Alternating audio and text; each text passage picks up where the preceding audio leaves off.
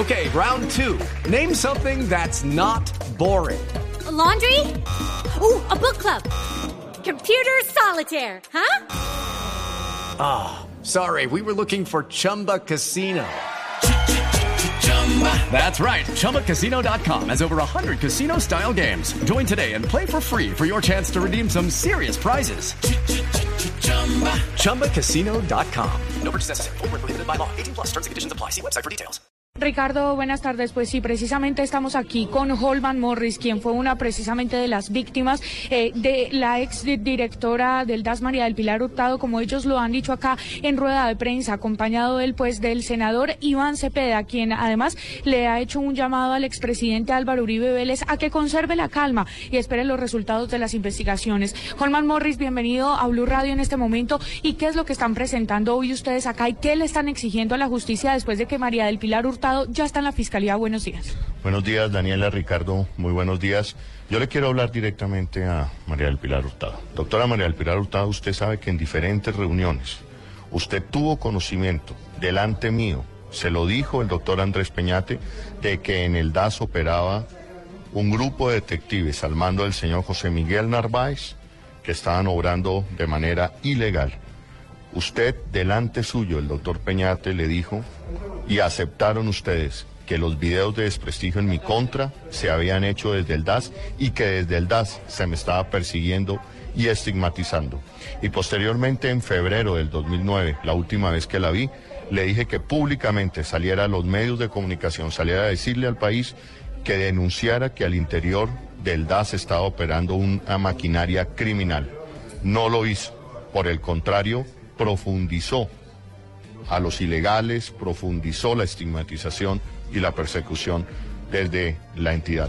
Yo estoy pidiendo hoy todas las garantías del Estado de Derecho para la señora María del Pilar Hurtado. Estoy pidiéndole seguridad para ella y para la familia de María del Pilar Hurtado. Y le estoy diciendo al senador Álvaro Uribe Vélez, conserve la calma y no se vaya del país como ya ha sido tradición de todo su entorno que está involucrado en el tema de las chuzadas. Ricardo, lo escucha Holman Morris. 12, 12 minutos, Holman, buenas tardes. Muy buenas tardes, Ricardo. Quisiera preguntarle por ese episodio del que nos está hablando porque, porque es revelador. Eh, Andrés Peñate, quien fue director del DASE, reconoció ante usted y ante la misma María del Pilar Hurtado que José Miguel Narváez estaba cometiendo delitos, que estaba haciendo seguimientos ilegales. En efecto, Ricardo, días, eh, meses después de posesionado el doctor Andrés Peñate, entre el año 2005 y primer semestre del 2006, no recuerdo muy bien la fecha, me reuní en el despacho del doctor Andrés Peñate, me reuní con mi abogada y en su momento mandó llamar a la doctora María del Pilar Hurtado a su despacho, quien era su asesora jurídica para ese momento. Delante de ella, delante de mi abogada, delante mío, el doctor Andrés Peñate confesó y dijo que el video, al menos uno de los videos de desprestigio en mi contra, que trataba de vincularme con la guerrilla de las FARC, había sido originado en instalaciones del DAS, que habían descubierto un grupo de detectives que había infiltrado y había hecho seguimientos de manera ilegal a sedes diplomáticas en territorio colombiano. Me confesó que ya habían detectado quiénes eran los detectives y que todo había surgido por órdenes del señor José Miguel Narváez. A partir de ese momento quedamos con el compromiso de que esto tenía que ser investigado. Posteriormente asume la dirección del DAS María del Pilar Hurtado y no se hace nada. Hasta febrero del 2009, donde yo le pido cita a María del Pilar Hurtado y me radicalizo diciéndole a ella que tiene que salir a denunciar, que esto no puede seguir desconociéndose y que no lo puede seguir desconociendo la opinión pública y la justicia. Mes, días más tarde estalla el escándalo, el escándalo del DAS.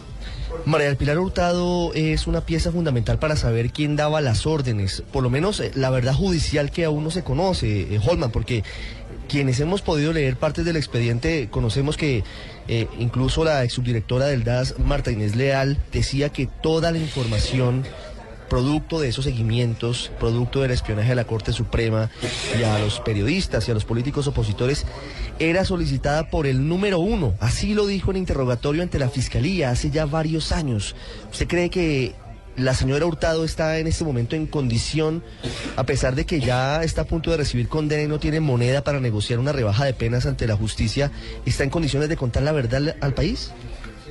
Ricardo, todos los caminos conducen a Álvaro Uribe Vélez en esto. Lo ha dicho diferentes mandos medios, han señalado cómo María del Pilar Hurtado llegaba y los felicitaba por haber interceptado, haber puesto micrófonos en la Corte Suprema de Justicia y cómo, la, y cómo María del Pilar Hurtado era el puente para decirles que el presidente Uribe les mandaba felicitaciones.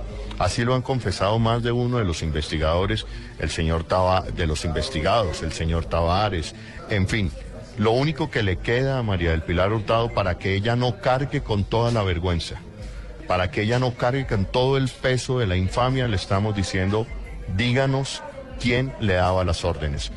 Nosotros las víctimas estábamos convencidos de que la única persona que le podía dar las órdenes era su jefe supremo inmediato, y ese era el señor Álvaro Uribe Vélez, que por la mañana públicamente ofrecía protección, pero en la noche nos tachaba y señalaba de terroristas, y esto eran asumidas como órdenes por parte de los organismos de seguridad del Estado. Holman, algo final agradeciendo estos minutos con el radar de Blue Radio en esta edición especial. Eh, eh, ya más como analista y como periodista, ¿usted eh, por qué cree que en esta oportunidad María del Pilar Hurtado decide entregarse, decide someterse a la justicia después de haber estado cinco años escondiéndose?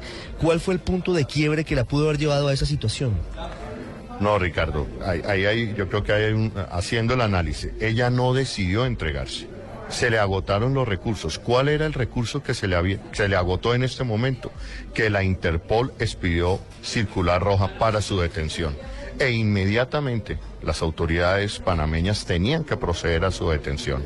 O la detenían o ella se tenía que ver abocada a entregarse. Entonces aquí lo que ha obrado es una eh, circular roja de Interpol que todavía no nos explicamos por qué se demoró tanto tiempo y ella se ve obligada a entregarse a las autoridades para no pasar la pena de ser detenida y verla en una imagen con esposas detenidas ante la opinión pública. Pero falta un paso más, reitero Ricardo, ya que aprovechas y me pides un análisis. El paso que viene es que ella le cuente la verdad a todos los colombianos. Y yo hago un llamado a mis colegas, hago un llamado a los medios de comunicación que han sido fundamentales para esclarecer la verdad en este caso, para que estemos pendientes.